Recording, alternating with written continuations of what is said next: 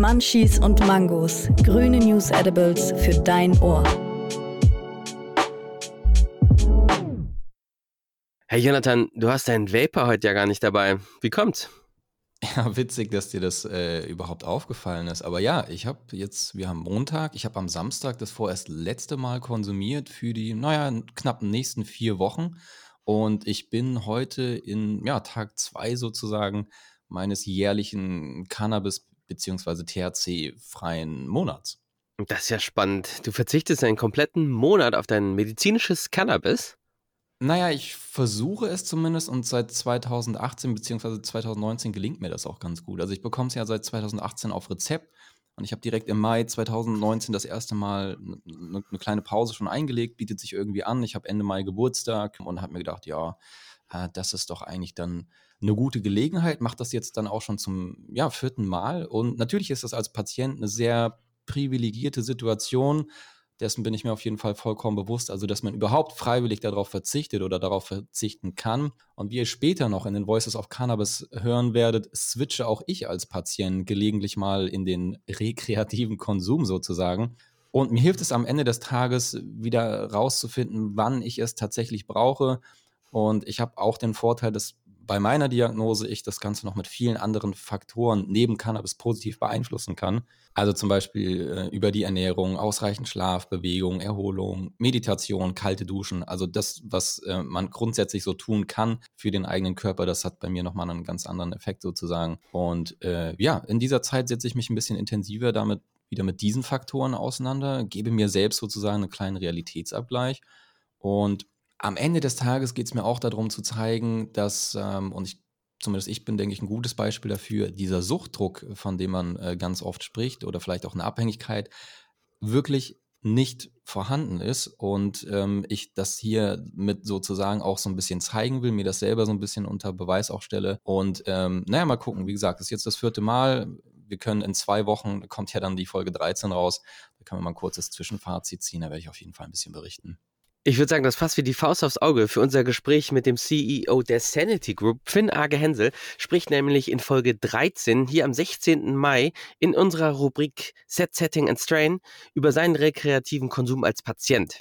Ja, und damit wir da zukünftig vielleicht auch gar nicht mehr so stark unterscheiden müssen zwischen medizinischem und Freizeitgebrauch, hier nochmal der Aufruf an alle Hörerinnen und Hörerinnen unter euch. Nach dem großen Erfolg der 420-Demo in Berlin, die wir auch in den News Nuggets gleich kurz aufgreifen werden.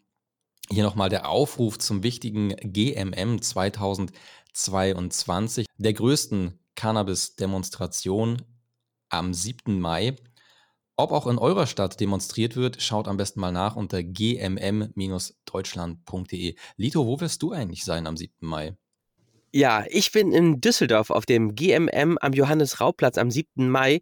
Tobias von Hanfner hat es auf Facebook propagiert. Auch mein Kollege Jugendrichter Andreas Müller ist dort und musikalische Begleitung von Mama Ganja. Den Link zu dem Event haben wir euch hier in die Show Notes gepackt. Jonathan, wo bist du?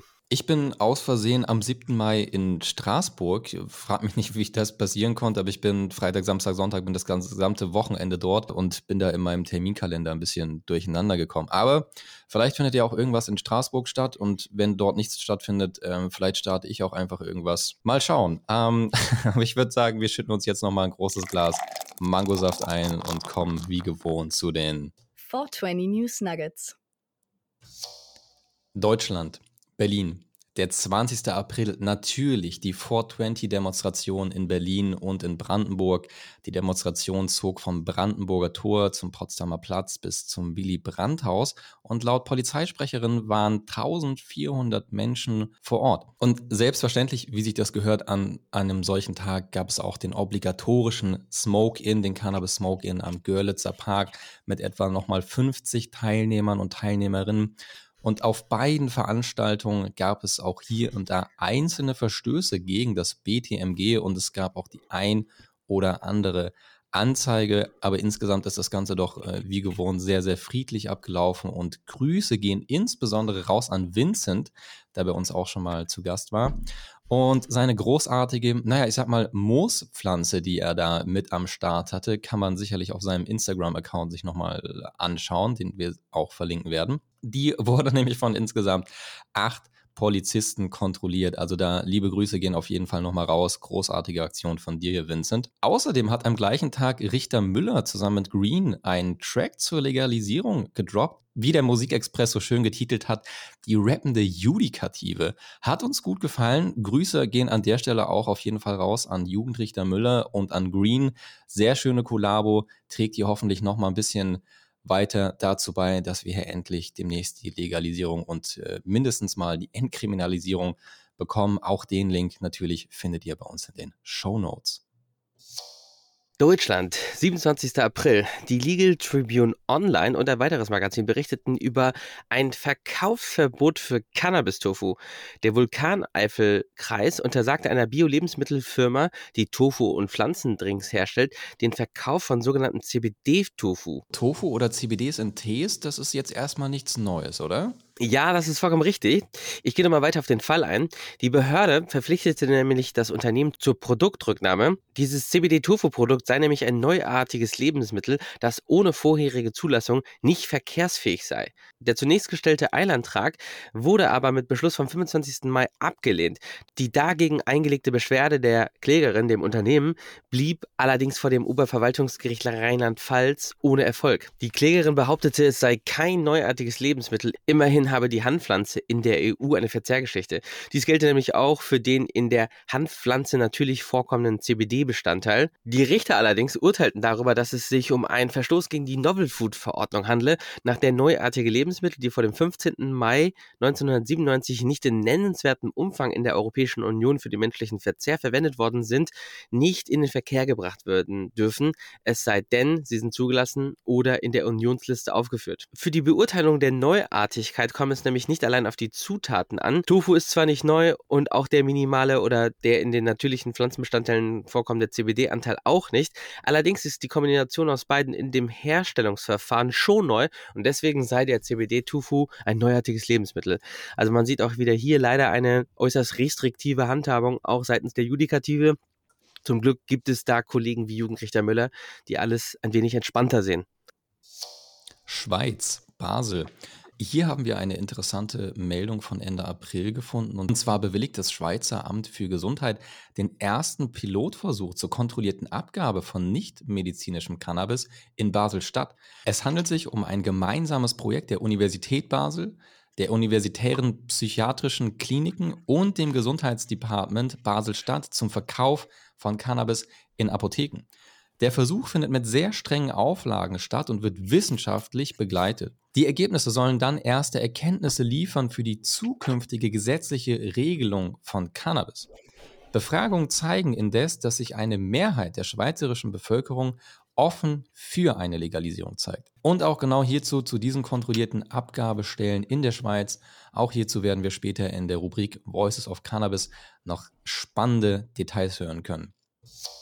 Deutschland, Hessen. Am 26. April berichtete die Frankfurter Rundschau darüber, dass Alkoholkranke keine Cannabismedizin erhalten sollen. Das ist ein sehr interessantes Urteil aus Hessen wonach alkoholkranke Menschen keinen Anspruch gegenüber ihren Krankenkassen für eine Versorgung mit Cannabis als Medizin hätten. Zur Behandlung einer Alkoholerkrankung stünden andere Rehabilitationsmaßnahmen zur Verfügung. Der Kläger, ein 70-Jähriger aus dem Landkreis Gießen, habe nämlich die Kostenübernahme von seiner Krankenkasse gefordert. Der 70-Jährige wollte seinen sogenannten Saufdruck, also seinen Drang zum Alkoholkonsum kompensieren. Die Krankenkasse verwies ihn jedoch auf die Möglichkeit einer Entwöhnungstherapie. Bei einer Alkoholerkrankung stünden Standardtherapien zur Verfügung, so das Landessozialgericht. In dem Fall scheiterte es laut dem Gericht an dem behandelten Arzt. Er habe keine substantiierte Begründung dafür vorgetragen, dass im konkreten Fall des 70-Jährigen andere Therapiemöglichkeiten nicht zur Anwendung kommen könnten. Hier nochmal der Verweis auf die Vorschrift des Paragraphen 31 Absatz 6 des Sozialgesetzbuches Römisch 5 der besagt, dass Versicherte mit einer schwerwiegenden Erkrankung immer nur dann einen Anspruch auf eine Versorgung mit Cannabis haben, wenn eine allgemein anerkannte medizinische Standardleistung entweder nicht zur Verfügung steht und jetzt hier betens, und darauf kam es nämlich in diesem Fall an, eine im Einzelfall nach der begründeten Einschätzung der behandelnden Vertragsärztinnen zur Anwendung kommende Therapiealternative unter Abwägung der zu erwartenden Nebenwirkungen und unter Berücksichtigung des Krankheitszustandes der Versichertinnen eben nicht angewendet werden kann. Das lag halt daran jetzt hier, hier in unserem Fall fehlte nämlich eine solche substantiierte Begründung des behandelnden Vertragsarztes mit der Folge, dass eine Kostenübernahme nicht zugesprochen worden ist. Der Einwand des 70-Jährigen, vorübergehend aber dann erwerbsuntätig zu sein, zähle nicht. Maßgeblich sind nur medizinische Hinderungsgründe an alternativen Therapiemöglichkeiten, nicht maßgeblich dahin Aspekte der persönlichen Lebensführung oder vermeintliche Schwierigkeiten im Job. Deutschland 26. April. Das Redaktionsnetzwerk Deutschland berichtete über den aktuellen Suchtbericht Tabak- und Alkoholkonsum, der nach wie vor sehr, sehr kritisch ist und hier auch zum Teil ein pandemiebedingter Anstieg vermutet wird. Wenn auch weniger Zigaretten konsumiert werden, dafür ist der Konsum von Shisha, Wasserpfeifentabak, deutlich angestiegen. Der Konsum von Fertigzigaretten sank um 2,8 Prozent, geringer als im Vorjahr. Der Konsum von Fertigzigaretten sank um 2,8 Prozent und ist damit deutlich geringer als die Senkung des Vorjahres. Im Jahr 2020 rauchten den aktuellsten Zahlen zufolge jede vierte Frau, knapp 24 Prozent, und jeder dritte Mann, knapp 34 Prozent, ab 18 Jahren. 2018 seien rund 127.000 Menschen an den Folgen des Rauchens gestorben. Und laut WHO sind allein im Jahr 2016 in Deutschland 260.000 alkoholbedingte Todesfälle zu verzeichnen. Das Redaktionsnetzwerk schreibt weiter, es seien durchaus Fortschritte zu verzeichnen, vor allem im längerfristigen Vergleich. Während 1970 jeder Bundesbürger ab 15 Jahren im Schnitt 14,4 Liter Reinalkohol zu sich genommen hatte, waren es 2019 noch 10,2 Liter. Dennoch Zitat, in Deutschland wird viel zu viel Alkohol getrunken. Eine Aktionswoche ab 14. Mai soll auf die Risiken hinweisen. Amerika. Ende April berichtete Leafly über das Versprechen des aktuell amtierenden US-Bundespräsidenten Joe Biden, Cannabis zu entkriminalisieren und Vorstrafen automatisch aufzuheben. Sein Versprechen hielt er allerdings nur sehr langsam ein. Am 26. April jedoch machte er einen ersten Schritt in genau die versprochene Richtung. Biden gewährte 78 Personen Gnade. Alle gewaltfreien Straftäter mit einer verbleibenden Haftstrafe von weniger als vier Jahren wurden von ihm begnadet. Unter ihnen neun Männer und Frauen, die wegen Straftaten im Zusammenhang mit Cannabis angeklagt waren. Gemäß ihrer ursprünglichen Verurteilung werden sie aber nach dem Ende ihrer Haftstrafe weiterhin unter überwachter Freilassung bleiben. Warum Bidens Team nur gewaltfreie Täter mit einer verbleibenden Haftstrafe von weniger als vier Jahren begnadete, erklärte das Weiße Haus jedoch nicht. Wir packen den Link zu den Leafline News in die Show Notes. Da sind nochmal alle neun Personen und ihre persönlichen Hintergründe aufgelistet. Kommen wir zu unserer nächsten Rubrik, den Voices of Cannabis. Eure Stimmen, eure Meinung. Als Gast für diese Rubrik begrüßen wir Finn Ager-Hensel. Finn, es freut mich, dass du äh, es in unsere podcast heute geschafft hast. Finn, du bist ja CEO der Sanity Group. Möchtest du dich vielleicht einfach selber kurz vorstellen? Ja, natürlich, gerne. Ja, also mal schön, dass ich hier sein darf. Freut mich sehr. Ich bin Finn, gerade 40 Jahre alt geworden, auch gerade frischer Papa. Bin halt tatsächlich sehr lange schon im Bereich Cannabis unterwegs, habe schon tatsächlich 2002 politisch für die Legalisierung gekämpft, äh, auch wirklich tatsächlich in verschiedenen Parteien auch versucht, mich durchzusetzen. Wie ihr euch denken könnt, natürlich damals 2002 ohne Erfolg, weil sonst hätten wir heute schon die Legalisierung. Aber tatsächlich hat mich das Thema mein Leben lang verfolgt. Und in dem Moment, wo dann halt 2017 tatsächlich Cannabis medizinisch legalisiert wurde, da habe ich mir halt direkt gedacht, so jetzt ist die Zeit, wo ich quasi meinen Traum, den ich nicht immer hatte, der Legalisierung, irgendwie auch äh, in meinen Beruf umwandeln muss. Und so kam es denn, dass ich zusammen mit Fabian, meinem Mitgründer, die Sandy Group gegründet hatte, davor schon viel Erfahrung gehabt im Unternehmensaufbau. Zuletzt in Australien habe ich dort das Salando Australiens aufgebaut, The Iconic. Dann danach in Deutschland auch äh, viel im Bereich Startups gemacht, mit Movinga eine Online-Umzugsplattform aufgebaut. Aber als 2017 die Nachricht kam, jetzt wird medizinisches Cannabis legal, habe ich alles stehen und liegen lassen und wir direkt gesagt, so, das müssen wir jetzt mitmachen. Das ist quasi eine Once-in-a-Lifetime-Opportunity, hier mit dabei zu sein, wenn sich im Cannabis-Bereich wirklich was signifikant ändert. Und so haben wir den Insanity Group gegründet. Und äh, das ist das, was mich quasi 95 Prozent meines Tages heute beschäftigt. Sehr interessant. Finn, äh, es gibt ja jetzt mehrere Companies, die du so aufgebaut hast. Was man zuletzt verfolgen konnte, es soll eine neue Company geben namens Endosane, eine Firma, die ein genau. Mittel gegen Schizophrenie entwickelt. Also, das ist grundsätzlich jetzt keine neue Firma, die wir aufbauen. Es ist eine weitere äh, Tochter der Sanity Group natürlich. Ähm, was wir ja als Vision der Sanity Group haben, ist, wir wollen die Cannabis-Plattform sein und aus dieser Plattform heraus wollen wir eigentlich alle spannenden Bereiche abdecken, wo Cannabis tatsächlich eine Rolle für den Menschen spielen kann. Und Endosane ist quasi eins dieser Aspekte. Wir teilen uns grundsätzlich die Firma auf in Sanity Medical und Sanity Life. Live ist quasi der ganze Consumer-Teil, Medical ist der ganze medizinische Teil und Endosane ist halt ein Aspekt des Medical-Teils.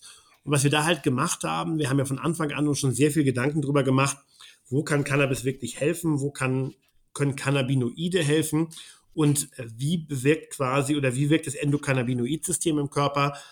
Und wir haben dort damals durch einen Zufall, durch gemeinsame Investoren, einen ganz tollen Professor kennengelernt. Das ist ein deutscher Professor, ähm, der aber inzwischen in Sydney lehrt, Professor Dr. Lewicke. Und der forscht schon seit mehreren Jahren, eigentlich schon seit Jahrzehnten, am Endokannabinoid-System.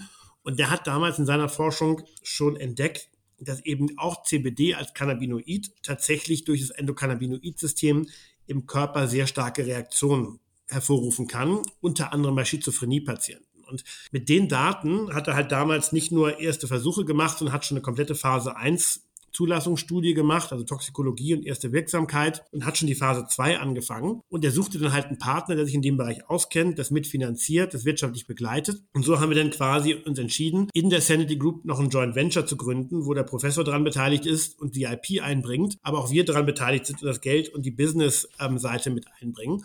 Und das haben wir jetzt tatsächlich Ende letzten Jahres endlich zu Ende gebracht. Und jetzt sind wir halt gerade dabei, mit Endosane wirklich eine tolle Plattform aufzubauen, wo halt eben CBD gegen Schizophrenie nur der erste Kandidat ist, der jetzt schon in der Phase 2 ist.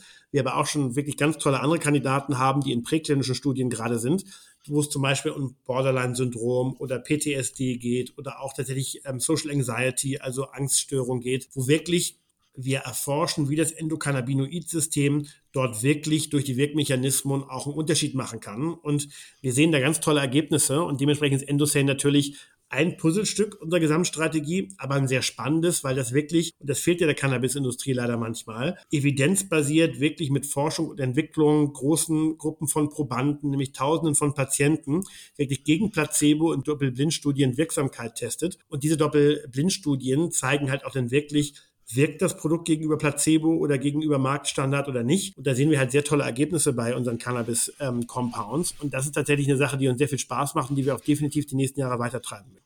Ja, wir sprachen über ähm, Sanity Medical. Es gibt ja noch weitere zwei Gruppen von Sanity Life, die Marken This Place und Vi. This Place ist ja eine Kosmetikmarke. Sag mal, ähm, welche der beiden Marken gefällt dir besser? du, ähm, kommt drauf an. Also ich bin tatsächlich Konsument von beiden Marken und das sage ich nicht nur, weil ich der Geschäftsführer der Firma bin, sondern weil ich wirklich äh, sehr, sehr glaubender und williger Cannabis-Konsument bin. Und ich benutze sowohl Displays und ich liebe die Marke. Und zwar, was ich an der Marke liebe, ist, wir haben dort die Gründerin, die bei uns äh, in der Firma diese Idee und diese Marke vorangetrieben hat. Das ist die Dr. Laura Simonov, die kommt ursprünglich von der Charité. Die hat schon in ihrer Zeit an der Charité sehr viel Forschung gemacht zu tropischer Wirksamkeit von verschiedenen Inhaltsstoffen. Und ihre Idee war schon seit sehr langer Zeit, Cannabinoid-basierte funktionale Kosmetik zu machen, die halt wirklich auch auf gewissen Indikationen Wirksamkeit zeigen kann. Und zum Beispiel haben wir mit Displays inzwischen vier Kernindikationen oder vier Kernanwendungsbereiche im Portfolio. Einmal der Bereich entzündliche Haut. Dort haben wir inzwischen auch Studien, äh, die uns erlauben, das auch wirklich wissenschaftlich sagen zu dürfen, dass unsere Creme antientzündlich wirkt. Wir haben eine für PMS, also Perioden-Menstruationsprobleme, die halt auch schon Wirksamkeit gezeigt hat. Wir haben eine äh, Creme, die halt sehr gut für den Bereich Schlaf ist, die halt wirklich auch durch die Durchlässigkeit der Hautmembran dafür sorgt, dass es wirklich ins System reingeht. Und als viertes haben wir eben das ganze Thema Sport und Belastung, wo es dann wirklich über Muskelbeschwerden geht, über Regeneration. Und mit der Marke sehen wir wirklich einen ganz starken Erfolg und sehr hohe Kundenzufriedenheit. Und deswegen ist das so ein bisschen meine Passionsmarke, weil die wirklich von Laura mit sehr viel Liebe erdacht worden ist und auch sehr konsistent ist. Zum Beispiel die gesamte Verpackung bei Displays-Produkten ist alles Hanfpapier. Also wirklich lokal gesourceter Hanf vom Industriehanf äh, des Bauern um die Ecke, der dort dann wirklich äh, mit unseren Partnern Papier draus macht. Und dieses Papier äh, ist in unser Verpackungsmaterial. Und diese Konsistenz der Marke zeigt halt, dass wir einfach Cannabis als Marke oder als Cannabis als Produkt lieben in jederlei, jederlei Hinsicht. Und deswegen ist das, was das angeht, meine Favoritenmarke. Wei hingegen war immer unsere Marke, um so ein bisschen auch die Nicht-Cannabis-Nutzer an den Cannabismarkt ranzuführen. Also wir haben am Anfang ganz klar gesagt, wir wollen halt eben nicht aussehen wie, wie viele andere Cannabismarken. Also wir haben das zum Beispiel das Hanfblatt gar nicht groß, äh, groß thematisiert, weil wir halt eben diese Abstoßreaktion, die ja manche Leute leider, muss man sagen, in der Bevölkerung immer noch haben, diese Stigmatisierung da ist, die wollten wir halt dadurch umgehen, indem wir Leuten zeigen, guck mal, ist auch ein tolles Produkt, und da ist halt auch Cannabis drin, das ist halt so. Aber das macht das Produkt ja nicht schlechter. Das war ein ganz toller Erfolg. Wir haben wirklich inzwischen, glaube ich, mehr als 100.000 zufriedene Kunden bei Wei. Das wird auch die Marke sein, die auch bei der Legalisierung denn so ein bisschen in den Bereich THC reingehen wird. Natürlich immer so, wie es zur Marke passt. Aber das ist tatsächlich eine ganz andere Geschichte, aber auch wiederum eine sehr schöne Geschichte, die gar nicht mit Displays wirklich vergleichbar ist und die auch vor allem komplett komplementär ist. Weil Displays ist einfach funktionale Kosmetik. Wei ist eher CBD und Cannabinoid orientiert. Bei Display sind noch viele andere Ingredients mit drin. Bei Wei ist meistens eben Cannabis der, der Protagonist in der Rezeptur. Aber ansonsten beides tolle äh, Erfolgsgeschichten. Und gerade zum Beispiel bei Wei haben wir jetzt in der letzten Umfrage gesehen, 15 Prozent der Deutschen kennen schon mit geschützter Markenbekanntheit die Marke. Und das ist natürlich ein schönes Ergebnis. Legalisierung, ein sehr gutes Stichwort, Finn. Alle sprechen jetzt darüber und wir haben uns gefragt, welche der Marken der Sanity Group siehst du am ehesten als einen der Player auf genau diesem Markt? Ja, also ich meine, man muss sich ja immer vorstellen, es gibt ja verschiedene Segmente tatsächlich. Ja, und am Anfang fand ich das immer ein bisschen absurd, wenn du in die USA guckst, Curaleaf zum Beispiel, oder wenn du nach Kanada guckst, andere Firmen. Es gibt nicht immer nur die eine Cannabis-Marke, sondern viele dieser Firmen haben halt fünf, sechs, sieben, acht Cannabis-Marken. Ich habe mhm. mir immer gedacht, wie absurd ist das, ähm, dass du halt quasi ein Produkt mit acht Marken verkaufen musst. Unsere Zeit im CBD-Segment hat uns aber gezeigt, es gibt nun mal ganz unterschiedliche Zielgruppen mit ganz unterschiedlichen Wünschen und Erwartungen, ganz unterschiedlichen Produktpräferenzen und auch ganz unterschiedlicher, sage ich mal, kultureller Sozialisierung. Und das Interessante ist, weil, wie schon gesagt, war immer unsere Marke, die wir gesehen haben, als die Marke, wo Leute, die Gesundheitsbewusstsein haben und einsteigen wollen in den Cannabismarkt, die dort konsumiert werden kann. Äh, heute eben dominant mit CBD, aber Wei ist definitiv auch eine Marke, die definitiv in den Recreational-Bereich übergehen wird. Also wir werden dort auch THC-Produkte mitmachen. Bei Displays kann ich mir das sogar auch vorstellen, dass man bei gewissen kosmetischen äh, Formeln tatsächlich auch THC nutzen kann. Allerdings sicherlich nicht als Protagonist und sicherlich nicht in der wirklichen Recreational-Welt, weil es wahrscheinlich dann eher im Bereich Wellness sein wird. Und dann natürlich unsere medizinische Marke Avai Medical, die ja sehr dicht an Vai angelehnt ist. Auch das wird sicherlich quasi ein Szenario geben, wo Avai und Vai in einer Recreational-Welt irgendwann mergen werden und dann wahrscheinlich unsere erste wirkliche Recreational-Marke werden.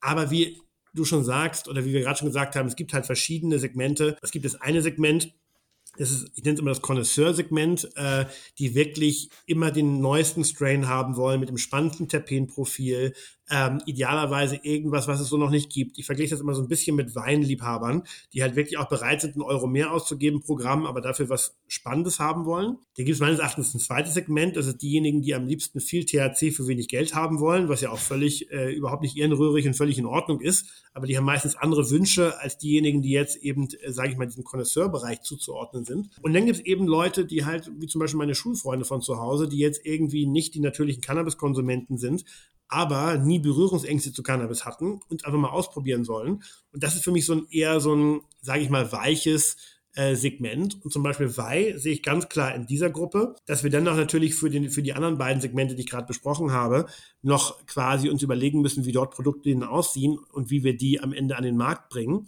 Das wird sicherlich noch mal eine spannende Aufgabe für die nächsten anderthalb Jahre vor der Legalisierung, dass wir uns da überlegen, wie kannst du glaubwürdig und authentisch mit diesen Marken halt eben die verschiedenen Zielgruppen ansprechen. Wir sprachen jetzt über THC-haltige Produkte, ich sag mal aktuell der Zukunft. Ich war jetzt zum Beispiel vor zwei Wochen auf einem Event in Zürich, war da als Panelist und habe über die Legalisierung von ja, Cannabis in Deutschland gesprochen. In der Schweiz wird es ja jetzt bald Pilotprojekte geben und ja, wie ich erfahren habe, werdet auch ihr, also die Sanity Group, im Kanton Basel-Landschaft ein Fachgeschäft betreiben. Aber wann kann das denn nun der Fall sein, Finn? Ja, also wenn alles gut läuft, knock on wood, ja, ähm, dann werden wir quasi die Details dieses Programms und was wir dort genau machen dürfen, hoffentlich in den nächsten zehn Tagen erfahren. Und was wir halt derzeit schon ganz fleißig tun, ist quasi, das nennt sich leider so, Probanden oder Teilnehmer für dieses Pilotprojekt zu generieren. Das machen wir fleißig auf verschiedenen Ebenen. Also wenn es auch hier in der, in der Zuhörerschaft Leute gibt, die im Basel-Land wohnen und teilnehmen möchten, gerne immer jederzeit bei uns melden. ähm, Aber tatsächlich ist das nicht so ganz ohne, weil wir wollen halt eigentlich 5000 Teilnehmer dort rekrutieren. Und je nachdem, wie viele Teilnehmer wir rekrutieren, werden wir vielleicht sogar noch ein zweites Fachgeschäft aufmachen können. Meine Hoffnung ist, dass wir das in den nächsten drei bis vier Monaten komplett eintüten. Wir haben schon das Produktportfolio, wir haben schon quasi Locations gescoutet, wir haben eben den Antrag erfolgreich gestellt. Das heißt also, zum einen Zeitleiste hoffe ich in drei bis vier Monaten, dass wir dort anfangen können, tatsächlich in den Markt zu gehen. Was wir uns davon natürlich erhoffen, ist zum einen sehr viel Erfahrung, was es auch in Deutschland für Dispensaries dann zu lernen gibt, im Sinne von, was sind Kundenpräferenzen, was kaufen die, was wird nachgefragt. Ähm, da ist ja in der Deutschschweiz durchaus Parallelen zu Deutschland kulturell ge äh, gesehen, was dort die Präferenzen sind bei Produkten. Das heißt, das wird natürlich sehr spannend aus einer Marktsichtweise für uns. Was wir aber auch machen eben, und das ist natürlich auch sehr spannend, es ist quasi schon mal eine Trockenübung, wie halt wir Geschäfte in Deutschland betreiben werden, wenn die Legalisierung kommt. Und dementsprechend ist natürlich auch sehr spannend für uns, wie muss ein Badtender ausgebildet werden? Äh, was sind die Fragen, die ein Badtender bekommen? Was können wir da lernen für den deutschen Markt? Und dann last but not least, das ist ja Teil dieses Pilotprojekts. Wir müssen ja auch eine Studie nebenbei machen. Wir müssen also Konsumentenbefragungen durchführen. Wie fühlen die sich? Haben die ihren Konsum ver, ver erhöht? Haben sie ihn verringert? Haben sie ihn gleich behalten? Was ist ihre Preisneigung, ähm, die sie haben? Wie viel Geld wollen sie ausgeben? Das heißt also, das hilft uns natürlich auch, wirklich zu verstehen, wenn wir in Deutschland dann irgendwann mit der Regierung sprechen und die äh, uns fragen als Industrievertreter, wie steht ihr denn zur Legalisierung, hilft uns natürlich auch mit den Ergebnissen, die wir in der Schweiz dann gesammelt haben, gute Argumente zu haben, die hoffentlich dann für eine Legalisierung auch in Deutschland sprechen und wie diese Legalisierung dann halt durchgeführt werden sollte. Also sehr spannend, was in der Schweiz passiert. Ich bin mal gespannt, ob die schneller werden als Deutschland, was eine Komplettlegalisierung angeht, weil sie arbeiten ja auch schon am Gesetz. Auch sehr spannend, die Schweiz hat sich ja entschieden, Cannabis aus dem BTMG rauszunehmen, also es ist kein Betäubungsmittel mehr. Das hoffe ich natürlich auch für Deutschland. Also ich sehe da viele Parallelen zwischen der Schweiz und Deutschland und ich hoffe sehr, dass wir sehr viel daraus lernen können und natürlich auch viele glückliche Schweizer Kunden haben, die sich dann natürlich auch freuen, langfristig die Produkte von uns zu beziehen, weil wir halt natürlich immer den Anspruch haben, auch wirklich tolle Strains, tolle Genetiken, tolle Produkte anzubieten. Das klingt sehr, sehr spannend. Also vor allem das jetzt, was in der Schweiz passiert. In Deutschland passiert natürlich auch eine ganze Menge. Und äh, um da mal kurz bei zu bleiben, vor einer knappen Woche hat beispielsweise eine Aktiengesellschaft verkündet, dass sie ein Joint Venture mit einer auf Franchise spezialisierten Unternehmensgruppe zur Realisierung von Franchise-Fachgeschäften etablieren wollen. Finn, wie beabsichtigt die Sanity Group auf diesem Spielfeld besser zu sein als beispielsweise die Symbiotic? Also, äh, das wird, das wird die Geschichte zeigen, wer am Ende besser war, ja. ähm, aber ich, äh, ich, äh, ich persönlich bin kein großer Freund von Franchise-Konzepten in dem Kontext. Warum nicht? Weil ich glaube, Authentizität gegenüber dem Kunden ist ultra wichtig. Da muss Herzblut drin stecken und ich glaube, dieses Herzblut, das wird nur in den Shops gezeigt, wenn du sie wirklich selber betreibst. Das heißt also, wenn ich heute die Wahl hätte, will ich 500 Franchise-Stores haben oder will ich lieber 50 bis 100 selber betreiben, werde ich mhm. immer sagen, ich will 50 bis 100 selber betreiben. Am Ende, niemand weiß auch, wie groß die Margen am Ende werden. Weißt du, weder Symbiotik noch wir sind Hersteller, wir bauen nicht an. Das mhm. heißt also, wir mhm. müssen die Ware kaufen. Dann gibt es eine Steuer obendrauf, dann muss auch der Shop damit was verdienen, dann wollen wir was als Firma damit verdienen, äh, dann will der Konsument aber auch jetzt irgendwie keinen irren Preis zahlen. Und umso mehr Leute du eigentlich in dieser Kette hast, die mitverdienen, desto schwieriger wird es am Ende. Man sieht, in Kanada gab es einen riesigen Cannabis-Boom. Wenn man sich mal anguckt, wie viele Firmen in Kanada wirklich Geld verdienen, dann ist man überrascht. Das sind doch nicht mal 5% der kanadischen Cannabis-Firmen, die wirklich Profite machen. Und das liegt halt daran, weil halt alle den Markt eingeschätzt, falsch eingeschätzt haben, was die Margen angeht. Und dementsprechend einen Franchise-Nehmer noch dazwischen zu schalten, heißt immer noch mal, dass du mehr Marge abgibst. Das heißt also, für mich gibt es eigentlich zwei Gründe, warum ich grundsätzlich bei Franchise skeptisch bin. Zum einen, du hast nochmal einen Mittelsmann mit drin, an dem du Marge abgibst. Äh, das ist dann eher der finanzielle Punkt. Ob sich das denn wirklich noch lohnt, muss man dann sehen. Mhm. Der zweite Punkt ist wirklich der emotionale. Ich bin Cannabis-Enthusiast. Für mich steckt da Herzblut drin. Zumindest am Anfang müssen das auch unsere Stores sein, wo ich selber sagen kann, hier, das Regal steht falsch. Nee, die Sorte gefällt mir nicht. Nee, der Bartender muss reinkommen. Ich will selber Kontrolle darüber haben, ob der Bartender jetzt gut ist oder nicht gut ist. Ich will den selber am liebsten einstellen und nochmal befragen. Das alles kannst du im Franchise-System nicht so wirklich kontrollieren. Und das ist halt ein bisschen meine große Sorge, weswegen ich sage, Franchise muss nicht schlecht sein, aber für den ersten Schritt werden wir es anders machen. Wir werden 50 bis 100 Filialen selber unter unserem eigenen Namen eröffnen. Und das wird tatsächlich eben kein Franchise sein. Und wie gesagt, was am Ende als besser sich herauskristallisiert, das werden uns in den drei, vier Jahren die Geschichte sagen. Aber wie gesagt, meine Hypothese ist, dass wir auf jeden Fall die richtige Strategie hier fahren. Ja, cool. Spannend, deine Einschätzung zu hören zum Thema Franchise, Finn. Was mich aber aktuell noch sehr interessiert im, mit Blick auf die Pilotprojekte, es soll laut BAG-Auskünften ja, Blüten geben, Hasch, Extrakte und Edibles und vor allen Dingen auch Vape-Products. Welche Produkte beabsichtigt ihr in den äh, Verkaufsraum des Fachgeschäfts zu stellen? Also tatsächlich ist Teil unseres Konzepts die komplette Bandbreite anzubieten. Weil Teil unseres Forschungskonzepts ist natürlich auch, und das ist tatsächlich auch das, was wir mit dem BAG dann teilen werden in der Schweiz, was für Kundenpräferenzen sieht man eigentlich? Was für äh, Einfluss hat das auf das Konsumverhalten? Und dementsprechend ist unsere Idee, und wir haben auch schon Partner dafür, mit denen wir es dann gemeinsam machen, ist tatsächlich von Blüte über Vaping Products, also Vaping Liquids, bis hin zu Edibles alles anzubieten und direkt schon ein Gefühl dafür zu entwickeln, was möchte der Kunde, was ist dem wichtig, was sind vielleicht auch die Fragen, die er bei Edibles hat. Wir haben das in Kanada vor kurzem, wir waren letzte Woche da, erlebt, dass es ein großes Thema war, dass die Leute nicht wussten, wie sie mit Edibles umgehen, weil es ja doch ein bisschen mhm. anders ist. Die, das Onset dauert länger, die Dauer der Wirkung ist länger, als wenn man es jetzt raucht oder wenn man es vaped. Das heißt also, das sind natürlich super spannende Themen zu sehen. Wie nehmen die Kunden das an in der Schweiz? Ähm, was, womit strugglen die vielleicht auch? Wo haben die vielleicht nach zwei, drei Monaten Konsum auch Rückfragen an uns? Dementsprechend ist natürlich unser Ziel im Sinne der eigenen äh, Wissensgenerierung, aber auch im Sinne der Forschung, aber natürlich auch im Sinne, dass wir halt ein attraktiver Store sein wollen, wirklich die volle Bandbreite anzubieten. Also wirklich von einer Blütenvariation bis hin zu einer Vape-Liquid-Variation, bis hin zu Schokolade, Gummies, Cookies, was auch immer möglich sein wird dort. Und das sind wir halt auch gerade tatsächlich in Diskussionen mit, mit den zuständigen Behörden in der Schweiz, was denn am Ende genau möglich sein wird und was vielleicht auch nicht. Aber unser Ziel ist hier ganz klar, die möglichst breiteste Auswahl an Produkten im Store anzubieten, die möglich sein wird.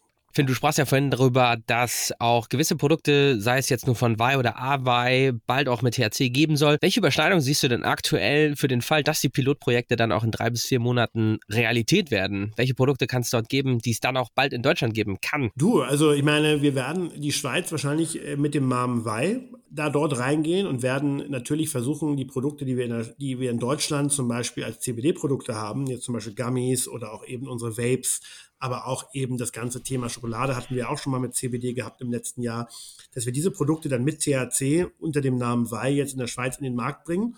Und natürlich, wenn die Produkte gut funktionieren und wir sehen, aha, der typische Konsument liebt Schokolade. Okay, das ist natürlich auch vielleicht ein Schweizer Thema, weil die Schweizer ja zumindest dem Hörensagen nach noch mehr Schokolade essen als die Deutschen. Das lässt sich also vielleicht nicht ganz eins zu eins äh, rüberbringen, aber natürlich ist die Idee, dass wenn wir sehen, dass wir in dieser Dispensary 30 Produkte haben, von denen 10 super laufen und 20 vielleicht nicht so gut, dass wir die dann natürlich, die 10 gut laufenden, natürlich nach einer Legalisierung idealerweise in den deutschen Markt reinbringen. Was natürlich noch offen ist in Deutschland, und da sind wir nicht so ganz progressiv wie die Schweizer, scheint mir zumindest so, ist die Frage, ob wirklich Edibles und Vape Liquids vom Tag 1 erlaubt werden. Wenn man mal mhm. wieder nach Kanada rüber guckt, da war es ja so, da wurden zuerst nur die Blütenprodukte erlaubt und erst, glaube ich, im Abstand von ein bis zwei Jahren wurden dann auch Edibles erlaubt. Und ich kann mir gut vorstellen, auch nach Rücksprache mit unserem Political Advisory Board, was wir bei Sanity haben, es fühlt sich für mich sehr stark danach an, als ob Deutschland den gleichen Weg gehen wird. Also erst die Blüte, dann mal gucken, mhm. was das mit der Gesellschaft macht und dann im zweiten Schritt den Rest.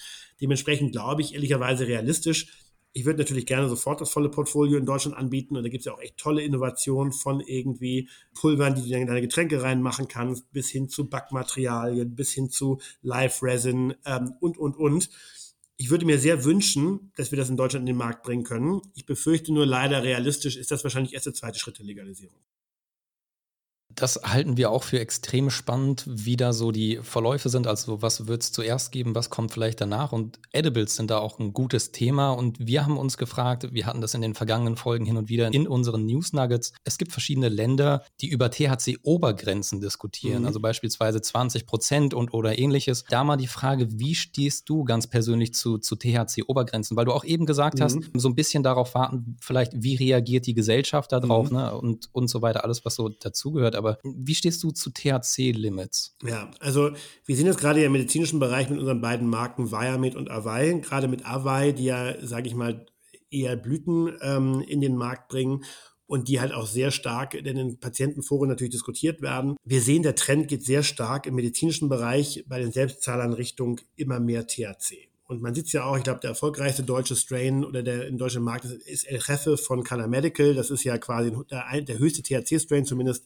historisch war es immer so. Das ist ein Trend, den wir sehen. Und wenn du mhm. das jetzt bei 20 Prozent kippst und parallel einen Schwarzmarkt erlaubst, der auch bis 28, 29 Prozent hochgeht, dann hast du wieder genau diesen Zielkonflikt, dass du diesen Schwarzmarkt nicht besiegen wirst. Ja, und mhm. das ist genau das, was ich auch immer den Politikern vorbete, wenn ich die Gelegenheit habe, mit Politikern zu sprechen, bemühe ich mich immer drum. Wenn das Ziel ist, den Schwarzmarkt zu besiegen, und das hat die Koalition ja gesagt im Koalitionsvertrag, dann musst du verschiedene Sachen sicherstellen. Zum einen darf der Preis nicht deutlich über dem Schwarzmarkt liegen. Heißt, du darfst bei den Steuern nicht crazy gehen, sondern du musst halt am Ende immer noch sicherstellen, dass der, dass der, dass der Kunde ein gutes Produkt bekommt zu einem an, einigermaßen annehmbaren Preis. Nummer zwei ist ganz klar die Verfügbarkeit. Das heißt, wenn nur Apotheken oder nur ein Shop pro Stadt legales Cannabis anbieten darf, dann wirst du den lokalen Dealer nie besiegen, weil der natürlich viel örtlicher vertreten und verfügbarer ist als der eine Store. Das ist ein großes Learning aus Kanada. Das dritte Thema ist für mich das Thema Convenience.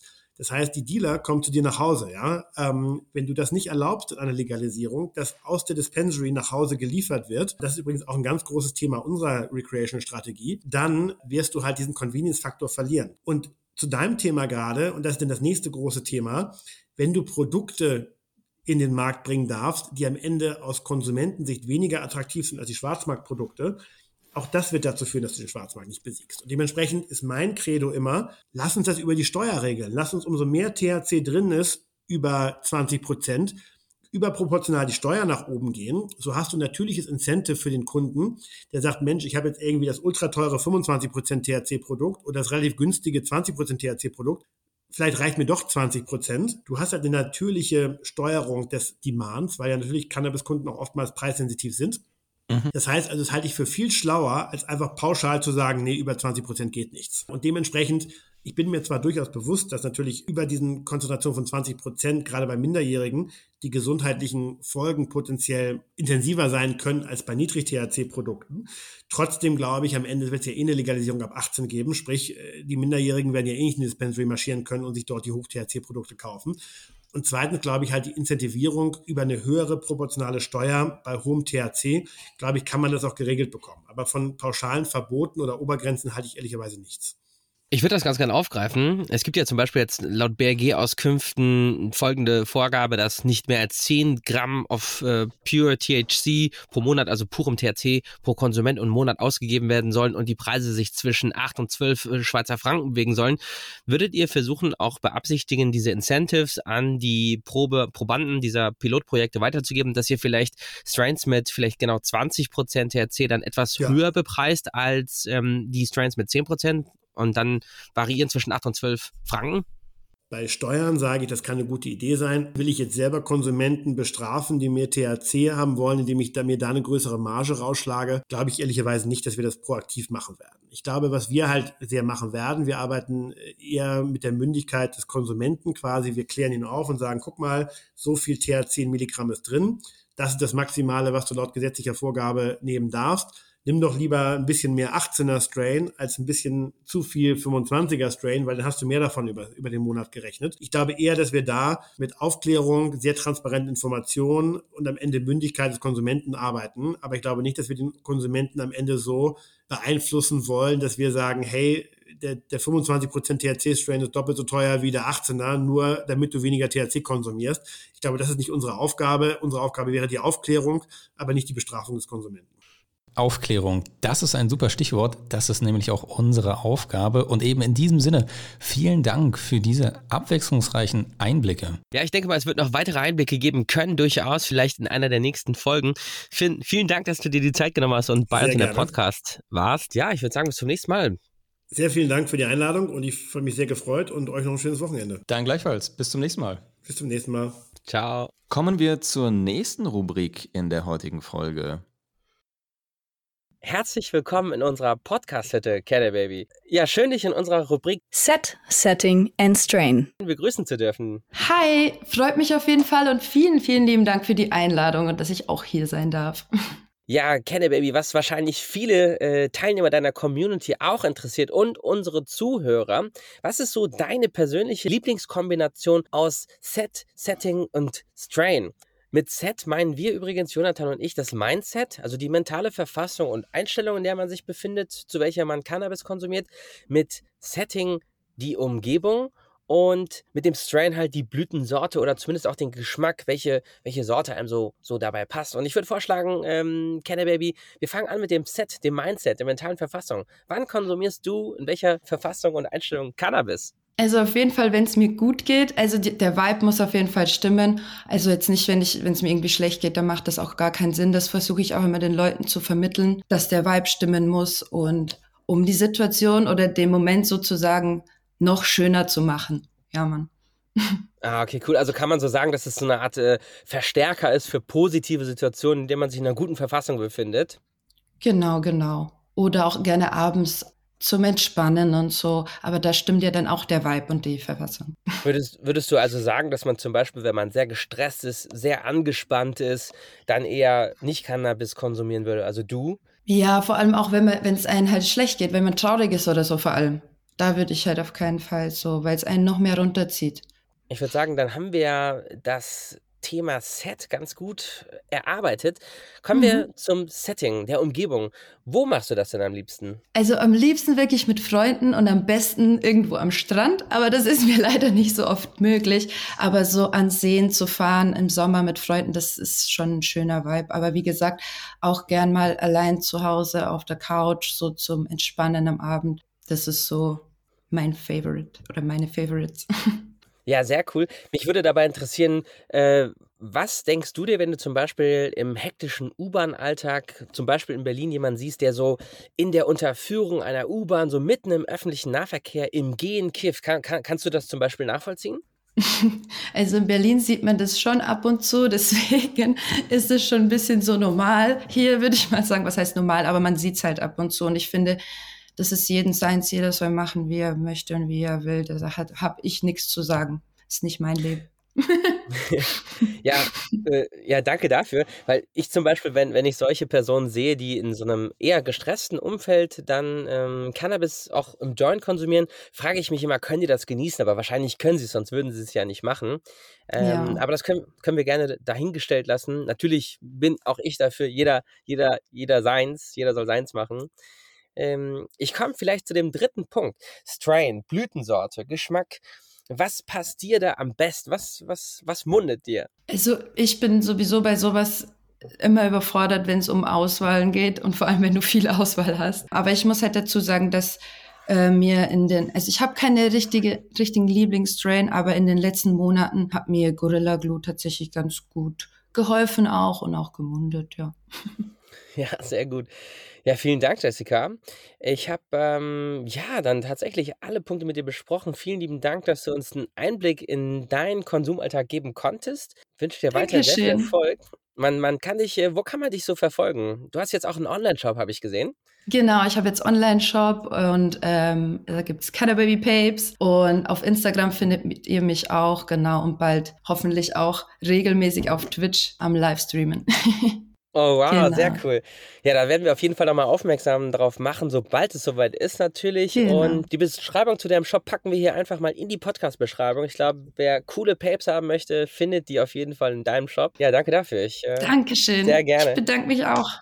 nice. Ciao, Jessica. Cool, dass du hier warst. Tschüss, Dankeschön. Damit wären wir auch schon wieder am Ende der Ausgabe 12 angekommen. Und wie immer, wenn ihr uns Feedback geben wollt, Themenvorschläge habt oder selbst im Podcast in unseren Rubriken auftauchen wollt, schreibt uns an unsere Insta-Postfächer oder schickt uns eine Mail an hi at munchies-und-mangos.de.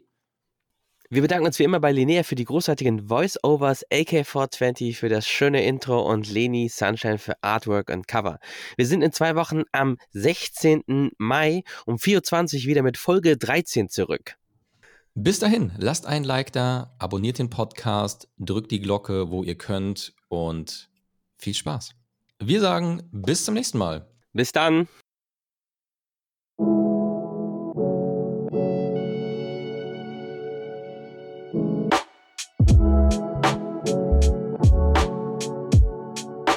Munchies und Mangos, grüne News Edibles für dein Ohr.